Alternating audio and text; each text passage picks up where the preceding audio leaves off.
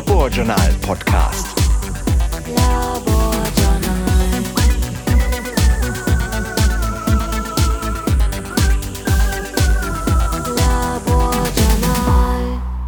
Herzlich willkommen zur fünften Folge des Laborjournal Podcasts. Am Mikrofon begrüßt Sie wieder Sandra Niggemann. In dieser Folge werden wir abheben. Haben Sie schon mal versucht, Rechenaufgaben während eines Parabelflugs zu lösen? Nicht? Wenn sich Ihnen schon beim Gedanken daran der Magen umdreht, dürfen Sie auch gern mit beiden Beinen auf dem Boden bleiben.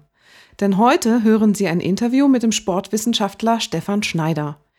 Er geht nämlich nicht nur der Frage nach, was Parabelflüge mit dem menschlichen Körper anstellen, sondern er interessiert sich auch für ganz irdische Aspekte von Sport und Bewegung. Und vor allen Dingen für die ziemlich positiven Auswirkungen aufs Gehirn. Mario Rembold hat Stefan Schneider an der Deutschen Sporthochschule Köln besucht. Im Gegensatz zu Schneiders Probanden musste er nicht ins Flugzeug steigen. Dafür hat er erfahren, wieso ihm Kopfrechnen beim Joggen schwer fällt. Nur so viel. Es ist ganz normal, keine Ausrede, um auf Sport zu verzichten. Aber hören Sie selbst. Was ist eigentlich dran an diesem Spruch, in einem gesunden Körper steckt auch ein gesunder Geist? Mhm. Ähm, dieser Spruch wird leider immer wieder falsch rezitiert. Also er ist so nicht gemeint. Ich müsste jetzt auch nochmal genau nachgucken, wie er gemeint war. Aber wenn man sich das im Originaltext anschaut, dann wird man feststellen, dass in mens sana corpore sana als äh, so wie wir ihn übertragen, überliefern, überhaupt nicht gemeint ist. Also wenn wir von der Leib-Seele-Einheit des Menschen sprechen, und ich glaube, jeder vernünftige Mensch wird davon ausgehen, dass der Mensch heute eine Leib-Seele-Einheit ist, dann müssen wir ganz klar festhalten, dass diese beiden Elemente auf engst miteinander verbunden sind. Und der Mensch, der körperlich krank ist, wird auch seelisch krank oder hat eine große Gefahr, seelisch krank zu werden. Und der Mensch, der seelisch krank ist, das manifestiert sich häufig auch in körperlichen Beschwerden. Wir alle kennen psychosomatische Krankheiten, also Erkrankungen der Psyche manifestieren sich in körperlichen Beschwerden. Ganz klassisches Stress führt zu Magenbeschwerden. Ähm, ich glaube aber auch, dass es äh, somatopsychische Beschwerden gibt, dass im Endeffekt zu wenig Bewegung, also körperliche Erkrankungen, die damit verbunden sind, letzten Endes auch zu psychischen und seelischen Schwierigkeiten führen.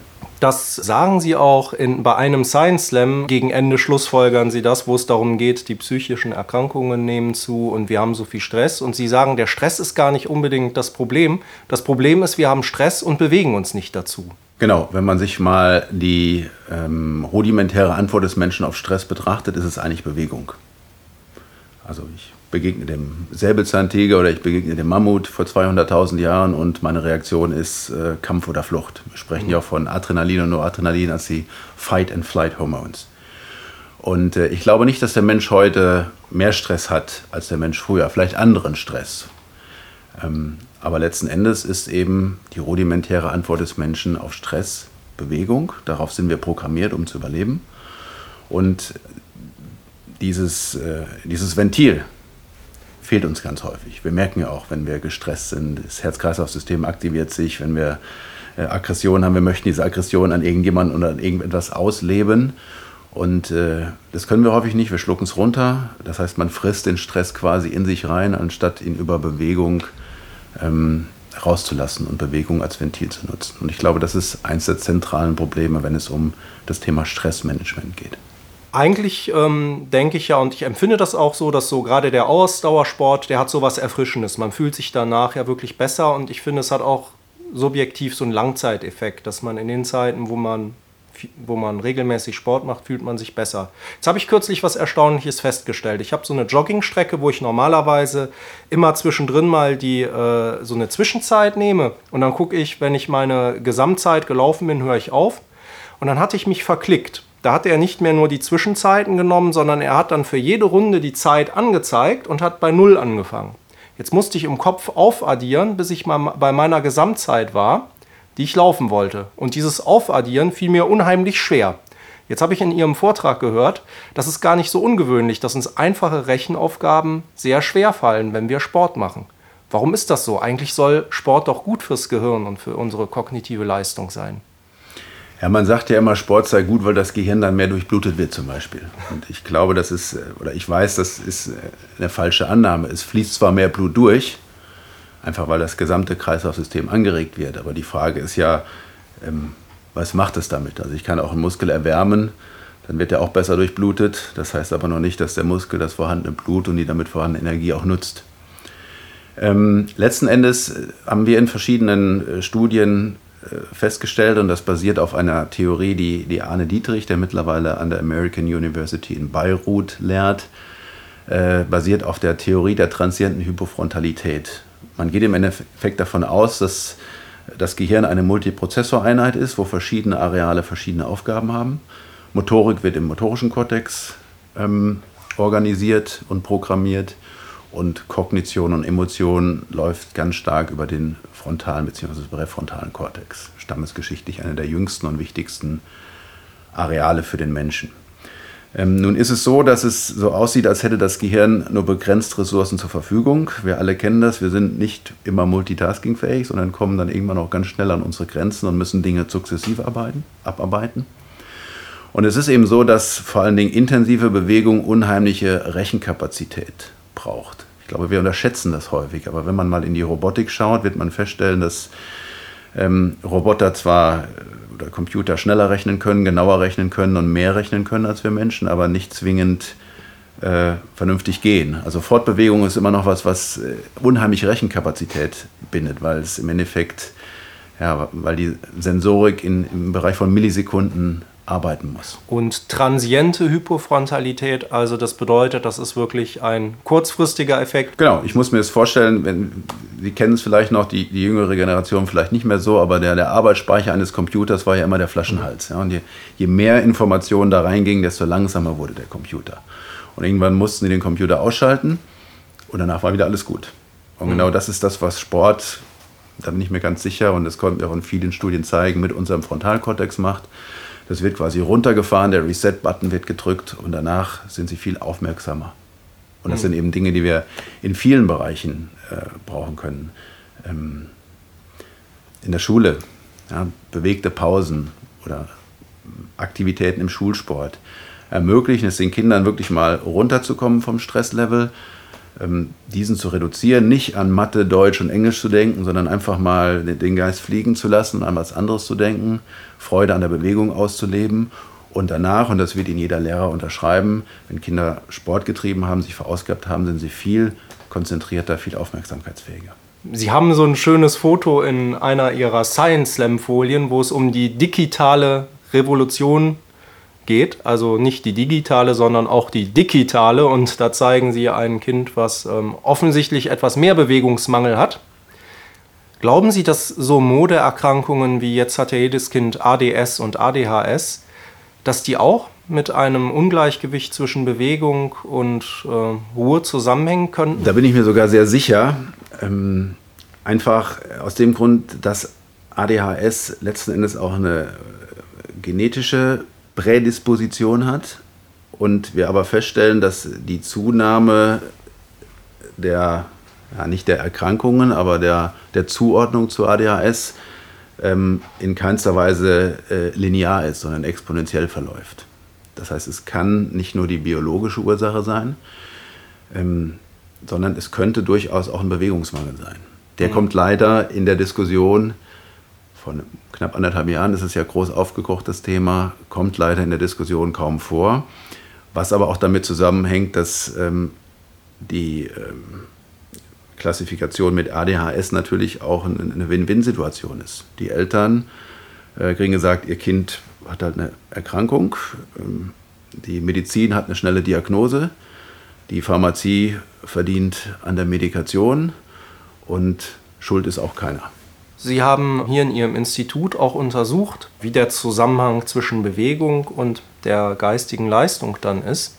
Also zum einen gibt es dieses Mars 500 Projekt, das erwähnen Sie auch in dem Science Slam, den man auf YouTube findet, wenn man Sie mal googelt, Stefan Schneider und Science Slam, da tauchen direkt zwei Videos auf, die man da findet, die ganz unterhaltsam sind. Da haben Sie ja auch geschaut, ähm, was ist mit Probanden, wenn die regelmäßig Sport machen, Ähm, die waren eingesperrt über mehrere Wochen, weil man eben einen Weltraumflug simulierte. Was hatte das für einen Hintergrund? Man muss vielleicht ganz kurz noch zuvor sagen, dass wir an der Deutschen Sporthochschule Köln seit 25 Jahren intensiv auch mit Weltraumforschung uns beschäftigen. Ähm, hauptsächlich deshalb, weil ähm, die Schwerelosigkeit, die ja nun im Weltraum herrscht, eigentlich genau das Gegenteil von Sport und Bewegung ist. Das heißt, wir sind in einer maximalen Entlastungssituation. Und das hilft uns quasi wie in einem Zeitraffer zu verstehen, wie reagieren Muskeln, wie reagieren Knochen und wie reagiert dann vielleicht auch die Psyche auf diese Entlastungssituation. Wie können wir, wie müssen wir trainieren, ähm, um dem entgegenzuwirken. Mhm. Und häufig sieht man die Weltraumforschung als ähm, Zeitraffer des Alterns an.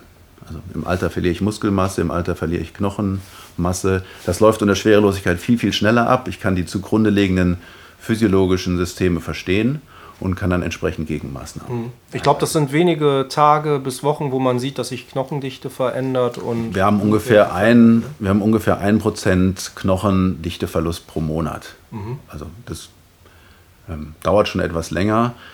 Das war in den letzten Jahren oder in den letzten Jahrzehnten nicht so von großer Bedeutung, da insbesondere die Europäer und die ähm, Amerikaner keine wirklichen Langzeitmissionen hatten. Die Russen hatten ja schon seit jeher die Meerstation haben dort auch langfristige Untersuchungen gemacht. Ähm, und jetzt gibt es eben die internationale Weltraumstation. Es gibt auch Bestrebungen, ähm, weiter zu fliegen. Der nächste Planet, äh, der auf der Agenda steht, wäre der Mars. Und diese Mars 500-Studie, die in Russland stattgefunden hat, war eine Kooperation zwischen der russischen Weltraumbehörde, der europäischen Weltraumbehörde ESA und dem Deutschen Zentrum für Luft- und Raumfahrt DLR. Hier wollte man eine Reise zum Mars simulieren. Das sind 520 Tage, würde das dauern. Das heißt, ich brauche etwa 240 Tage Hinflug. Dann gab es 40 Tage Aufenthalt auf der Marsoberfläche, die auch in einem Modul simuliert wurde und dann wieder 240 Tage Rückflug. So, nun haben Sie da sechs Menschen, die auf 200 Quadratmeter auf engstem Raum zusammenleben müssen. Insgesamt vier Nationen, Russen, ähm, Franzosen, Italiener und ein Chinese war dabei. Ähm, in diesem simulierten Raumschiff war alles dabei, Nahrung für 520 Tage.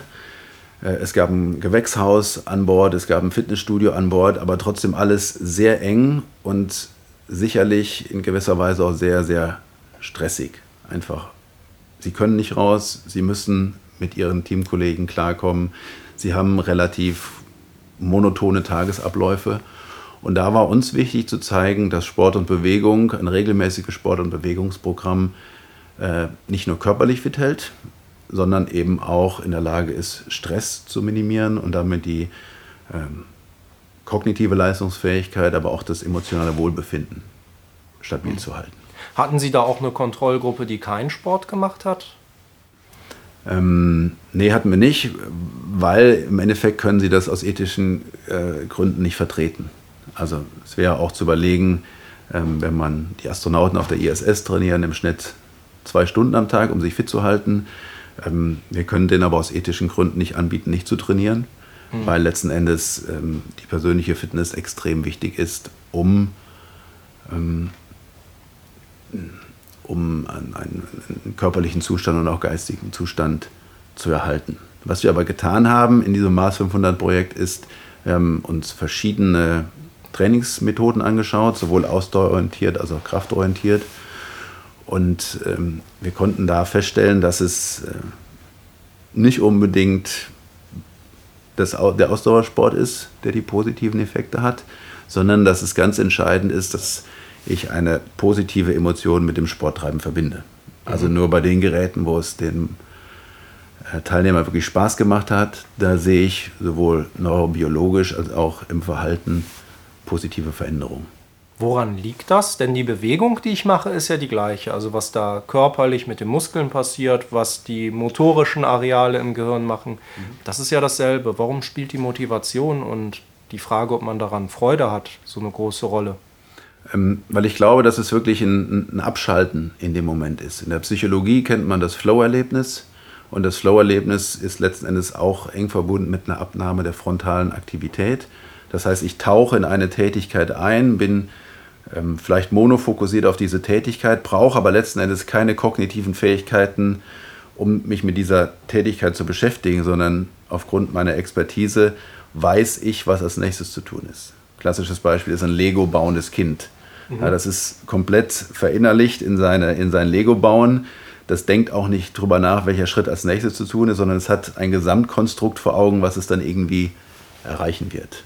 Musiker haben ja häufig Flow-Erlebnis. Wir kennen es in der Medizin auch von Chirurgen, die hochkonzentriert arbeiten, aber gleichzeitig nur deshalb so hochkonzentriert arbeiten können und qualitativ hochwertig arbeiten können, weil sie gut sind, weil sie nicht mehr drüber nachdenken. Also könnte ich denselben Effekt äh, vielleicht auch erzielen, indem ich ähm, dem einen oder anderen Astronauten entweder Lego-Steine oder eine Gitarre in die Hand drücke? Bin ich mir ganz sicher. Also es tut sicherlich Musik, es tut auch ein gutes Glas Rotwein oder es tut vielleicht auch sinnfreies Fernsehen.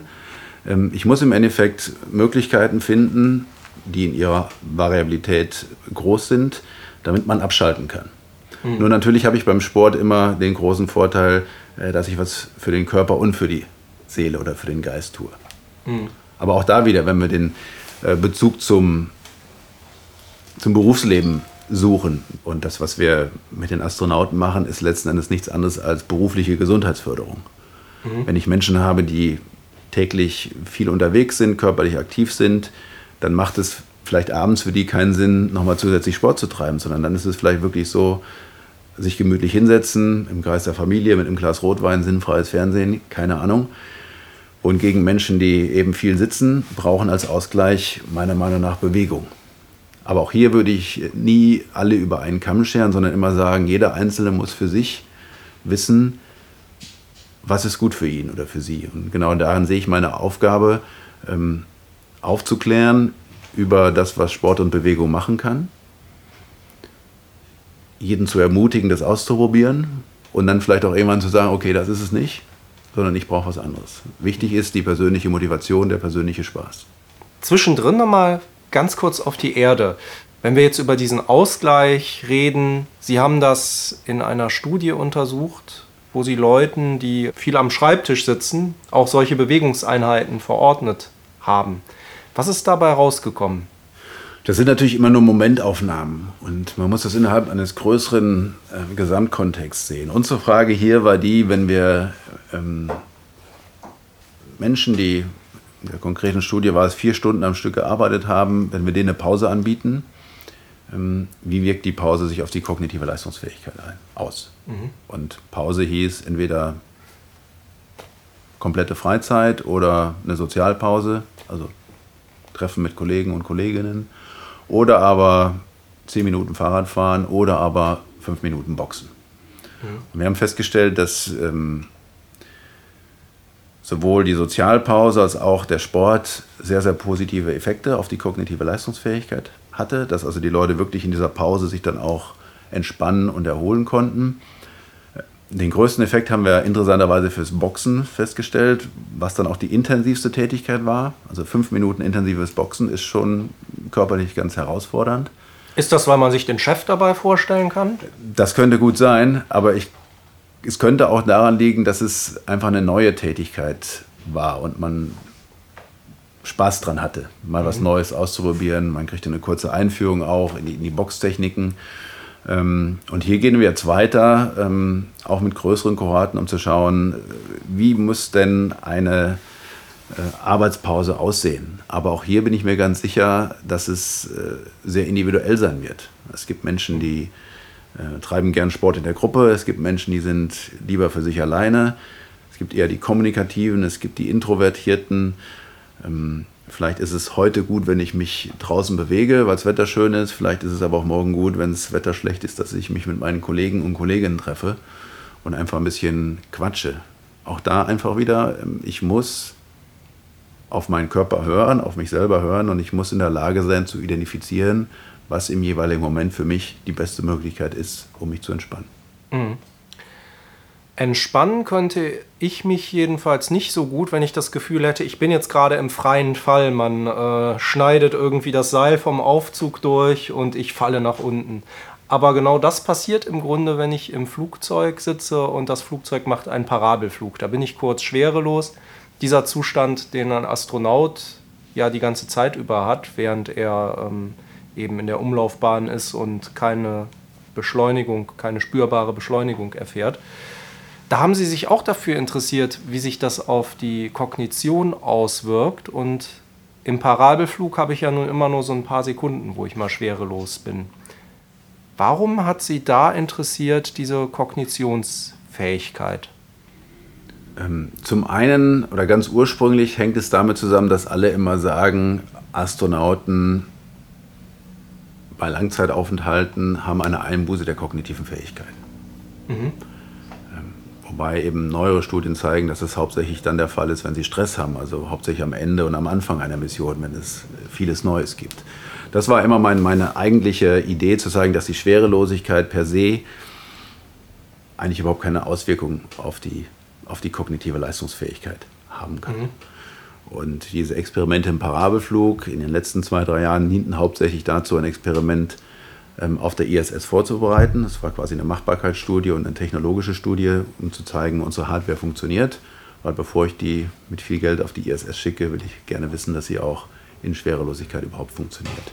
Also es war erstmal so ein, so ein Proof of Concept, so eine Art Pilotstudie. Genau. Und deswegen haben wir eben auch Probanden genommen, die sowohl zum ersten Mal geflogen sind, Sie haben es gerade schön äh, beschrieben, man ist da sicherlich nicht so sehr entspannt, wenn man es das erste Mal macht. Sind Sie da auch mitgeflogen? Ich bin schon sehr häufig geflogen, genau. Ich ja. bin mittlerweile sehr entspannt. Es sei denn, meinen Probanden geht es nicht so gut. Wie, wie, wie, wie, fühlt sich das denn an? Also in dem Augenblick, wo das Flugzeug jetzt ähm, anfängt, diese Kurve zu fliegen, wo sich die Fliehkraft und die Schwerkraft genau ausgleichen. Ist das wirklich so ein Gefühl als Feldmann? Wie kann man das beschreiben? Ähm, es ist letzten Endes nicht beschreibbar, weil es nichts ist, was der Mensch je erfahren hat. Wenn Sie mit einem Auto über einen, über einen Huppel fahren, dann haben Sie das häufig mal, so ein kleines mhm, wenn genau. Sie merken, der Marken kommt hoch. Und genau das ist eigentlich das Gefühl. Ähm, es gibt im Grunde genommen zwei unterschiedliche ähm, Reaktionen. Ich persönlich habe beim ersten Mal so reagiert, äh, sehr panisch reagiert, weil ich gemerkt habe oder mein Körper hat es so identifiziert, es gibt keine Gravitation mehr, also wirst du irgendwo rausgeschleudert. Mhm. Das heißt, ich habe mich krampfhaft irgendwo festgehalten und habe versucht, mich selbst festzuhalten und dem gegenzuwirken, bis man dann irgendwann gemerkt hat, hey, alles gut, du kannst schweben, aber es ist diese große Angst, rausgeschleudert zu werden.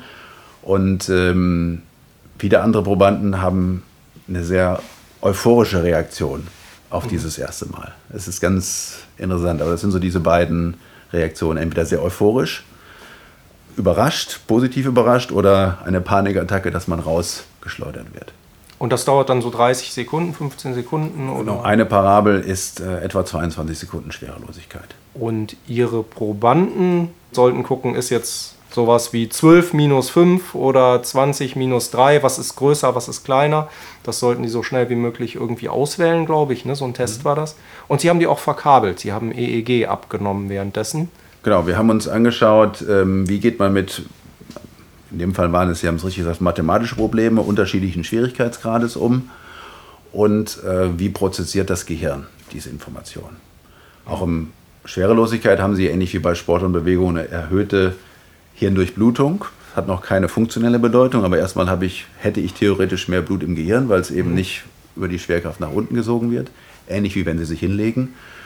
Ähm, wir haben aber festgestellt, dass das eigentlich überhaupt keine Auswirkung auf die kognitive Leistungsfähigkeit hat. Es ist wirklich so ein Durchfluss. Es ist mehr da, aber ich brauche nicht mehr. Wir konnten aber zeigen, dass die ähm, mathematische Rechenleistung ähm, signifikant besser war in Schwerelosigkeit als in 1G. Mhm. Und ähm, wir können es noch nicht so ganz erklären. Es könnte vielleicht einfach daran liegen, dass man in dieser Phase der Schwerelosigkeit, weil es eben doch eine sehr extrovertierte Phase ist, vielleicht stärker fokussiert ist auf die Aufgabe. Was man mhm. gar nicht so merkt, aber es sind halt nur 22 Sekunden und man versucht da alles zu geben. Vielleicht ist es auch auf neuronaler Ebene, dass ähm, neuronale Impulse schneller transferiert werden. Das ist was, was wir jetzt gerade mit der Uni Hoffenheim versuchen anzugehen, um zu verstehen, weil die sind wirklich auf, auf Zellebene unterwegs und konnten auch zeigen, dass Zellinformationen quasi, wenn die Gravitation wegfällt, schneller kommuniziert werden. Aber ob sich das dann wirklich so bis hinein in, die, in das, das Verhalten des Menschen auswirkt, da wäre ich noch sehr vorsichtig. Also wir haben Ergebnisse, wir wissen aber noch nicht zwingend, wie sie zustande kommen, aber sie belegen ganz klar, dass Schwerelosigkeit an sich erstmal kein Stressor ist. Mhm. Aber es wäre jetzt sehr hypothetisch anzunehmen, dass man besser rechnen kann oder besser Zahlen vergleicht, weil irgendein Ionenkanal schneller ist oder weil irgendein Aktionspotenzial besser weitergeleitet wird, weil man kein Gewicht hat. Das wäre insbesondere deshalb hypothetisch, weil wir natürlich ähm, im Verhalten des Menschen und das Lösen von Rechenaufgaben würde ich jetzt mal als verhaltensbiologisches Experiment bezeichnen, mhm. natürlich eine enorm hohe Variabilität haben. Und selbst wenn wir davon ausgehen würden, dass das vielleicht aufgrund fehlender Schwerkraft im Bereich 1, 2, 3, 4, 5 Millisekunden schneller abläuft, dann kann es noch nicht erklären, warum ich nachher nach hinten raus besser rechne. Also die Varianzaufklärung wäre in dem Fall einfach zu gering. Also erstmal der Effekt, den sieht man nicht bei ganz einfachen Aufgaben, sondern nur, wenn die ein bisschen komplizierter werden. Das genau. fand ich ganz interessant. Also wenn ich jetzt irgendwie 12 und 9 vergleiche, welche Zahl ist größer, da merkt man das noch nicht, aber bei so komplexeren Sachen, wenn man den Leuten Summen oder Differenzen gibt, wo sie, die sie dann vergleichen sollen, solche ganzen Aufgabenterme, da sieht man dann in Schwerelosigkeit, geht das ein bisschen besser, sind die ein bisschen schneller. Ähm, und jetzt kann man sagen, ja, der Stress macht das, aber da haben sie ja zur Kontrolle wirklich auch die Eingeh-Experimente zwischen diesen Parabeln, die geflogen werden, gemacht, um das Stresslevel halbwegs gleich zu halten, sodass man diesen Stressfaktor mhm. ein Stück weit auch ausschließen kann, oder? Genau, also Stress ist es auf keinen Fall, weil wir lassen dieselben Aufgaben sowohl in 1G als auch während 0G ausführen. Und in 0G sind die Probanden signifikant besser. Sie sagen richtig, dass es natürlich ein Phänomen war, dass es hauptsächlich bei den komplexen, schwierigen Aufgaben der Fall ist. Ähm, und da ist für uns die Frage, ob es irgendwo ein Threshold gibt, dass man sagt, äh, einfache automatisierte Tätigkeiten, da habe ich keinen positiven Effekt. Aber je komplexer eine Tätigkeit wirkt, desto größeren Effekt habe ich durch die Schwerelosigkeit. Ähm, aber mir fehlt da, selbst wenn es meine eigenen Untersuchungen sind, fehlt mir ehrlich gesagt immer noch so ein bisschen die, äh, die neurobiologische Erklärung dafür. Mhm. Was zeigt denn das EEG? Sie haben ja auch EEGs abgenommen. Genau, das geht quasi damit einher. Also auch die ereigniskorrelierten Potenziale, die wir dabei aufnehmen, zeigen, einen deutlichen Benefit von der, von der Schwerelosigkeitssituation. Mhm. Das heißt, die äh, Zeiten sind kürzer. EEG kann ja Millisekunden genau, genau. wirklich messen. Die Reaktionszeiten, die evozierten Potenziale sind weniger stark ausgeprägt in Schwerelosigkeit und äh, finden ein Tickchen früher statt. Okay, also ein interessanter Befund, der auch äh, laut Paper signifikant ist, aber Sie wissen jetzt noch nicht so genau, was man damit anfängt und was die Schlussfolgerungen sind und wie das genau kausal zusammenhängt mit der Biochemie und der Neurobiologie. Genau, wobei wir halt immer wieder drängen müssen, wo wir herkommen. Unsere Frage war oder unsere Hypothese war zu zeigen, dass es in Schwerelosigkeit keine Einbußen der Kognition gibt. Mhm. Sie werden einige auch ähm, akademische oder hauptsächlich akademische Hörer in ihrem Umfeld haben. Vielleicht hat ja der eine oder andere eine Idee, woran es liegen könnte. Und äh, vielleicht ist ja was ganz Banales oder vielleicht auch was ganz Komplexes, von dem wir einfach keine Ahnung haben. Und wenn jemand eine Idee hat, freue ich mich über Kontaktaufnahme. Das war Mario Rembold im Gespräch mit Stefan Schneider. Und sollten Sie eine Idee haben, die weiterhelfen könnte, Sie erreichen Stefan Schneider am besten telefonisch oder per Mail. Die Kontaktdaten finden Sie auf seiner Institutswebseite der Kölner Sporthochschule. Die haben wir auch auf laborjournal.de verlinkt. Auf der Institutsseite finden Sie dann auch Verweise auf diverse Publikationen der Arbeitsgruppe, wie zum Beispiel eben das Paper zur neurokognitiven Performance während eines Parabelflugs bei 0G. Natürlich freuen wir uns auch, wenn Sie mit uns diskutieren. Über laborjournal.de erreichen Sie die Redaktion und finden auch einen Link zu unserem Twitter-Account. Ach ja, bei Facebook findet man Laborjournal jetzt übrigens auch. Liken Sie uns, empfehlen Sie uns weiter und geben Sie Ihre Meinung ab zu unseren Beiträgen und zu unseren Posts. Das nächste reguläre Laborjournal-Heft kommt Mitte September heraus. Für den Sommer haben wir aber auch dieses Jahr wieder eine Spezialausgabe für Sie mit Forscher-Essays. Zum Beispiel gehen Martin Puntigam und Helmut Jungwirth der Frage nach, ob über Wissenschaft gelacht werden darf. Ja, meinen die beiden. Und Sie müssen's wissen, denn Sie machen Wissenschaftskabarett bei den Science Busters und stehen als bzw. mit Naturwissenschaftlern auf der Bühne. Dann haben wir noch den Wirtschaftswissenschaftler Matthias Binswanger. Der meint, künstlich inszenierte Wettbewerbe um Forschungsgelder sind Unsinn. Und Cornelius Frömmel meint, wissenschaftliches Fehlverhalten gehöre juristisch sanktioniert. All das und viel mehr in unserem Sommerheft, das es auch als kostenloses E-Paper auf der Laborjournal-Website gibt. Und auf der Website finden Sie auch den Sommer über immer wieder Online-Editorials zu spannenden Themen aus Biologie und Medizin. Und ansonsten nutzen Sie die langen Tage, um Stefan Schneiders Rat zu befolgen. Machen Sie mal wieder Sport. Vielleicht erleben Sie dabei ja auch den einen oder anderen Höhenflug. Bis demnächst wieder. Am Mikrofon war Sandra Niggemann. Tschüss.